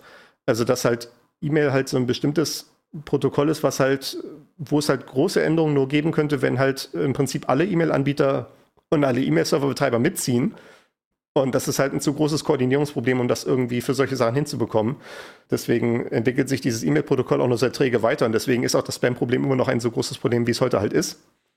Dieses Konzept Proof of Work ist aber natürlich in ein äh, technisches System eingetragen, was äh, ja in den letzten, ja, wie lange mittlerweile, wann ist Bitcoin rausgekommen? Oh, jetzt also in den letzten spannend. 14 Jahren, äh, in den letzten 14 Jahren auf jeden Fall für viel Kontroverse gezeugt hat, nämlich äh, Blockchain. Ich hatte das eben schon kurzzeitig erwähnt, als es um diese Debatte mit den Corona-Impfzertifikaten ging, dass da auch erst eine Lösung mit Blockchains angedacht wurde. Mhm. Und es wurde sich dann am Ende doch für X509-Zertifikate entschieden, was ich auch in dem Moment als die technisch richtige Lösung bezeichnet habe, denn dort hat man eben eine Situation, dass man Vertrauen aus einer zentralen Stelle heraus erzeugen kann und dann ist X509 einfach die wesentlich effizientere Lösung, was äh, Rechenleistung angeht für das gleiche Resultat. Ähm, der Punkt bei Blockchain ist, dass man dieses Proof-of-Work-Verfahren einsetzt, um daraus selber Vertrauen zu erzeugen. Ähm, also, dass man eben keine zentrale Stelle mehr braucht, auf die man Vertrauen äh, basieren kann, sondern äh, man verschafft Vertrauen letztendlich dadurch, dass keine einzelne Stelle halt bereit wäre, so viel Rechenleistung aufzubringen, um die Integrität des Gesamtsystems zu beeinträchtigen. Und wie das funktioniert, ist durch eine Kombination von diesem Proof of Work, wie ich das gerade schon beschrieben hatte, mit einer Datenstruktur namens Merkle-Bäumen. Also Merkle ist halt äh, der entsprechende äh, Informatiker, der sich dieses System ausgedacht hat. Mhm. Eine Merkle-Baum ist eine Datenstruktur so aus Knoten, also Baumstruktur in dem Fall halt auch wieder, wie ich das eben schon beschrieben hatte, wie mit den Zertifikaten bei X509. Wir haben einen Wurzelknoten und dann gehen da die äh, Kanten ab, ja, wie so, wie so ein Baum oder vielleicht ein Strauch, der halt aus dem Boden herauswächst, aus dieser Wurzel heraus. Äh, also von dem Wurzelknoten geht es dann zu, geht's dann halt zu äh, ein tiefer liegenden Knoten. Beziehungsweise, ja, ich, ich habe es auch schon mal erwähnt. Es ist bei Informatikern ganz komisch, dass die Bäume immer falsch rumzeichnen Mhm. mit der Wurzel oben. Ja, der mal hier einen Weihnachtsbaum an der Äh. Decke hängen. Ja, genau. Ne?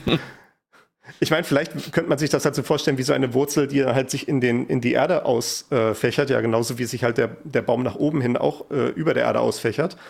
Aber halt ja, dass, dass man einen Wurzelknoten hat, äh, unter dem, hierarchisch gesehen, hängen dann halt äh, Zwischenknoten und dann weitere Knoten eventuell und dann irgendwann ist man am Ende angekommen, jeweils bei den Blattknoten. Und das ist halt, was ein Baum im, im informatischen Sinne ist. Und dieser Merkle-Baum ist so gestaltet, dass äh, an jedem dieser Punkte in diesem Baum, also an jedem dieser Knoten, hat man quasi ein Datenpaket. Und die, äh, jedes Datenpaket enthält jeweils die Hashwerte seiner untergeordneten Knoten. Also wenn ich ein, ein Blatt habe, ein Blatt hat keinen untergeordneten Knoten, da ist nichts Spezifisches erforderlich. Aber wenn ich dann den quasi den Zweig habe, an dem der, das Blatt dranhängt, dann steht da in diesem Datenpaket von dem Zweig auch der Hash drinne von dem Datenpaket im Blatt.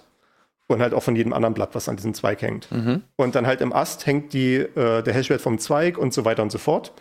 Und irgendwann hat man dann halt äh, das Datenpaket vom Wurzelknoten, wo die Hashwerte der direkten Nachfolger dieses Wurzelknotens sind.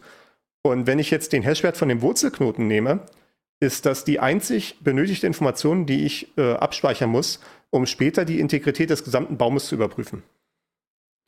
Also wenn ich diesen Hashwert kenne, kann ich ja dann dementsprechend sehen, okay, der Wurzelknoten ist intakt, dann gucke ich in den Wurzelknoten rein, sehe die Hashwerte für die nachfolgenden Knoten und kann auf diese Weise sukzessive jedes, äh, jeden einzelnen Teil dieses Baumes auf äh, Integrität überprüfen. Ja, okay.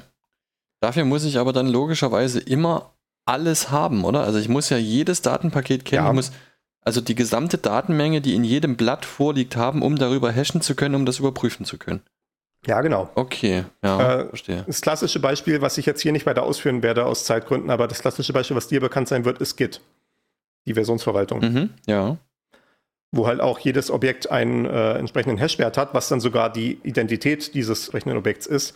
Und wenn man die Identität des, des aktuellsten Versionsstandes weiß, dann kann man die Integrität von allen äh, Versionen, die da vorkommen, überprüfen, weil quasi in dem Moment der Wurzelknoten, es ist in dem, es ist in dem Fall nicht ein Merkle-Baum, sondern ein Merkle-Graph im Allgemeinen, aber die Integrität des Wurzelknotens überträgt sich auf dieselbe Art und Weise auf die Integrität aller vorangegangenen Versionsstände und so Mhm. weiter. Okay, ja.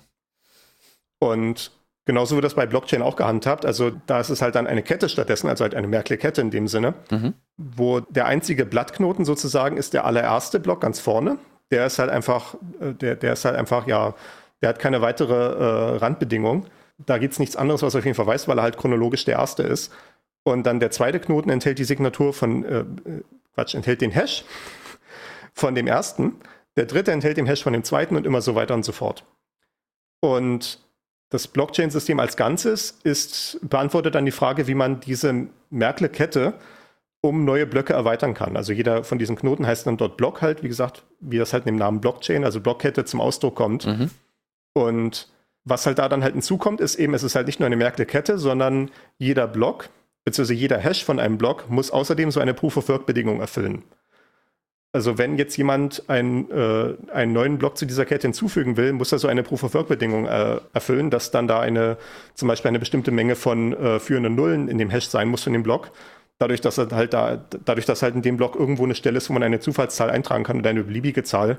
Und dann wird die halt so lange durchvariiert, bis man dann halt mal einen Hash gefunden hat, der halt passend ist. Und dann wird halt die äh, Komplexität, also halt quasi wie viele führende Nullen man halt haben muss, wird halt so gewählt, dass das halt möglichst, ja, für alle möglichst gleichermaßen schwierig ist die ganze Zeit und nicht in Anführungszeichen zu einfach wird. Und das ist jetzt eine sehr vage Erklärung, weil ich hier definitiv keine Zeit habe, in eine komplette technische Erklärung von zeitgenössischen Blockchain-Systemen einzusteigen. Aber das ist, was äh, Blockchain mit Proof of Work macht. Mhm. Und die, das Vertrauen, was hier entsteht, ist eben dadurch, dass es halt für einen Angreifer schwer ist, diese Blöcke einfach zu faken. Beziehungsweise, äh, ja, die, die Blöcke faken kann man nicht. Äh, man muss halt die Rechenleistung investieren, um halt die entsprechenden Proof-of-Work-Bedingungen zu erfüllen. Und wenn ich jetzt zum Beispiel so ein System habe wie Bitcoin, wo dann halt Zahlungen darüber abgewickelt werden, also da stehen dann in den Blöcken Transaktionen drin zwischen verschiedenen Konten, wäre ja dann halt der entsprechende Angriff, dass ich halt die Rechenleistung aufbringen würde, um dann halt einfach äh, Blöcke mit äh, von mir ausgedachten Transaktionen äh, reinzumachen. Oder ich würde versuchen, äh, sofern das, ich glaube, bei Bitcoin ist das auch kryptografisch abgesichert, dass man nicht einfach von anderen Leute Konten weg, was wegüberweisen kann, wenn man dafür den privaten Schlüssel bräuchte. Aber man könnte zum Beispiel denen ihre Transaktionen unterdrücken, dadurch, dass man halt äh, ständig Blöcke schreibt, wo die nicht drankommen mit ihren Transaktionen, die eigentlich gerade gemacht werden sollten. Äh, und um so etwas zu machen, müsste man einen signifikanten Teil der Rechenleistung von allen Beteiligten haben, die halt an diesem Bitcoin-System teilnehmen, weil die alle versuchen, Blöcke hinzuzufügen mit ihrer Rechenleistung und ja, dadurch halt irgendwann die Chance besteht, dass ein äh, ehrlicher Akteur halt die Transaktion, die ich gerade unterdrücken will, dann trotzdem in die Kette einfügt. Das wäre zum Beispiel eine gewisse, äh, eine, eine konkrete Art von Angriff, die dadurch verhindert werden könnte. Ja, okay. Also man, ja, man schafft dadurch letztendlich Vertrauen, dass es halt keine Entität auf dem Planeten gibt, die alle Rechenleistungen, die dafür zum Einsatz kommt, auf sich vereinigen könnte oder einen signifikanten Anteil davon.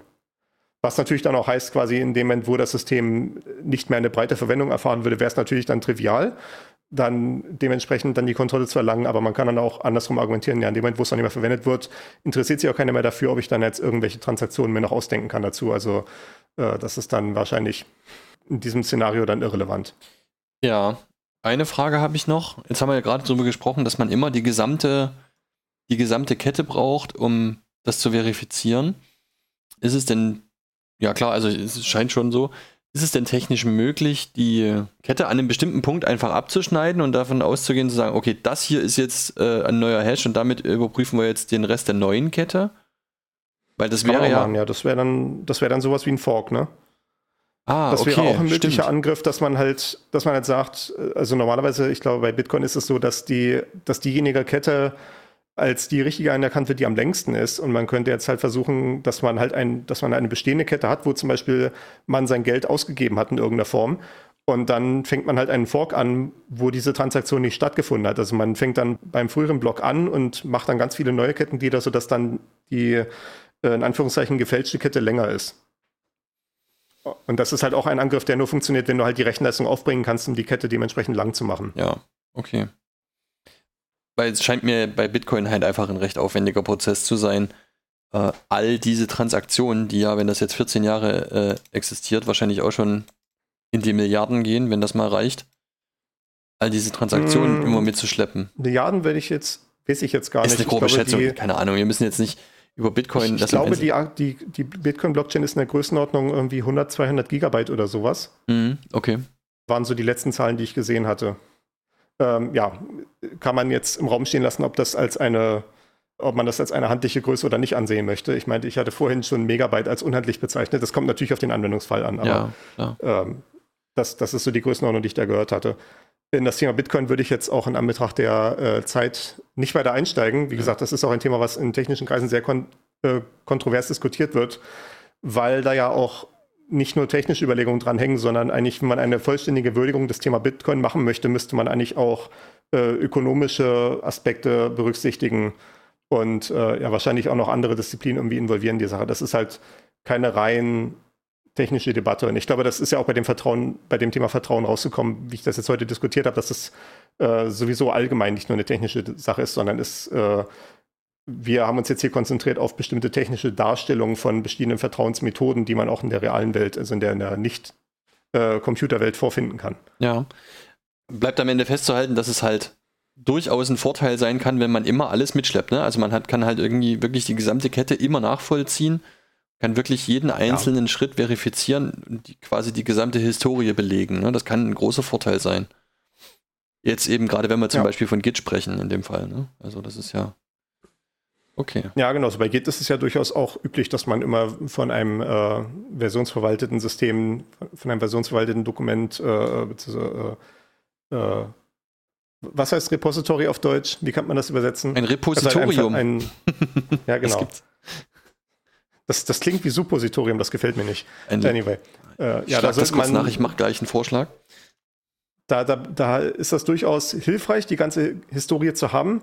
Das ist je nachdem, in welchem Projekt man irgendwie unterwegs ist, auch nicht immer praktikabel. Also wenn man, ein, äh, wenn man das verwendet für zum Beispiel reine Quellcode-Verwaltung, Quellcode ist an und für sich relativ kompakt und verschiedene Versionen von Quellcode lassen sich auch gut gegeneinander komprimieren, weil das halt Text ist, der dann halt wo man relativ einfach sehen kann, wo es Überlappungen gibt, äh, weil nicht alles mit einmal immer geändert wird, sondern immer nur Teile davon. Das wird dann bei äh, Binärdateien wie Bildern oder Videos oder so schwieriger. Äh, Gerade zum Beispiel, wenn man in der Spielentwicklung tätig ist, dann hat man es da halt auch mit relativ viel äh, an Assets und sowas zu tun, die relativ sperrig sein können, wie 3D-Modelle und äh, solche Sachen. Mhm. Äh, da kommt das dann so ein bisschen an seine Grenzen, die, die Hoffnung, dass man immer eine Kopie von der kompletten Historie überall hat, wird, wird dann da ein bisschen unpraktikabel. Ähm, ein Repository wäre, was ich hier am besten finde, ist ein Depot beziehungsweise ein Verwahrungsort, ein Speicher oder eine Quelle. Ja. Ja. Genau, auf, auf Depots möchte ich gerne Versionsverwaltung haben. Ich würde auch gerne bei meinem Aktiendepot zu dem äh, Stand vom letzten äh, Juni zurückgehen, wo der Kurs noch höher war. Müssen wir mal gucken, ob wir das noch umsetzen können. Sehr gut. Ähm, das werden wir dann nach der Sendung klären. Ja. Ich habe hier noch so einen Abendgedanken stehen. Ja, äh, wie gesagt, ich hatte das jetzt gerade schon anklingen lassen, dass das halt nicht nur eine technische, sondern auch eine soziologische, ökonomische Komponente und so weiter hat. Mein Gesamtgedanke auf die Sache wäre, Vertrauen lässt sich niemals komplett eliminieren, sondern eigentlich nur verschieben. Also ich äh, habe halt eventuell so ein bisschen die Wahl, welcher Stelle ich jetzt halt vertraue. Also vertraue ich vielleicht einem bestimmten Menschen, ne, vertraue ich einer Maschine, vertraue ich einer Organisation, vertraue ich einem Algorithmus. Und äh, diese Verfahren, die wir heute beschrieben haben, sind halt ja Möglichkeiten, wie ich halt das Vertrauen an bestimmte Stellen verlagern kann. Aber äh, letztendlich muss man irgendwo immer irgendetwas vertrauen. Also selbst äh, ja, bei, bei sowas wie Bitcoin, glaube ich mal, wird es für die, selbst wenn das jetzt sich als eine Zahlungsmethode durchsetzt für äh, eine Mehrheit der Leute, wäre trotzdem die Realität am Ende, dass die Leute halt darauf vertrauen, dass dieses äh, technische System Bitcoin funktioniert, ohne das weiter verifizieren zu können, weil das halt die technische Kompetenz der meisten Leute übersteigen wird. Mhm. Also selbst, äh, ja, äh, selbst, selbst wenn man, also entweder vertraut man darauf, dass man es halt selber verifiziert hat und das er ja verstanden hat, dann würde man dem eigenen Verständnis vertrauen, oder man vertraut halt anderen Leuten, die halt sagen, ich bin technischer Experte, das wird schon so passen oder, oder man vertraut halt einer Organisation, die sagt, hier bei uns können Sie ihre, können Sie Ihr Geld einlagern und äh, wenn jetzt ein Betrugsfall eintritt, dann ersetzen wir Ihnen das in irgendeiner Form. Ja, irgendwo muss das Vertrauen herkommen. Nichts zu vertrauen ist ja äh, unnötig nihilistisch und auch für das alltägliche Leben unpraktikabel. Äh, kann ich nicht empfehlen. Ja, das ist allerdings richtig. Funktioniert halt nicht anders gesellschaftlich. Irgendwo muss man dann doch mal sich in die Augen gucken können, ja. Ja. In dem Sinne äh, bitte ich um euer Vertrauen, dass die nächste Folge in drei Wochen kommt. Damit könnt ihr rechnen. Gut, sehr schön. Vielen Dank fürs Zuhören und bis zum nächsten Mal. Ciao, ciao. Morning. Morning. What you got then?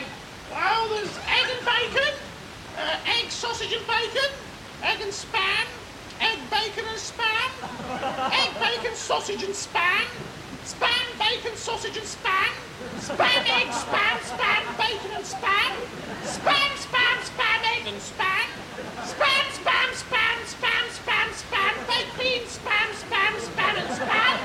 Oh, lobster thermidor, crevettes with mayonnaise sauce, garnished with truffle pate brandy and a pie of pot and spam. Have you got anything without spam in it? Well, spam, egg, sausage and spam. There's not got much spam in it. I don't want any spam. Why can't you have egg, bacon, spam and sausage? That's got spam in it. Not as much as spam, egg, sausage and spam. Look, could I have egg, bacon, spam and sausage without the spam? Ugh. What do you mean? I don't like spam. Can't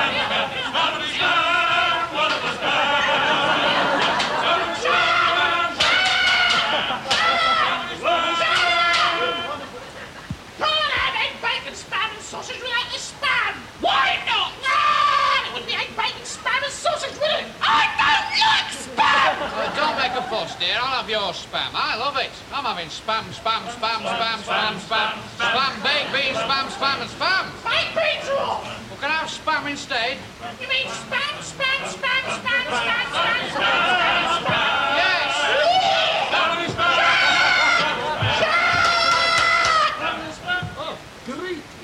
Honeyman, my lower intestine is full of spam, egg, spam, bacon, spam, tomato, spam, spam, spam. My nipples. Sperm! spam.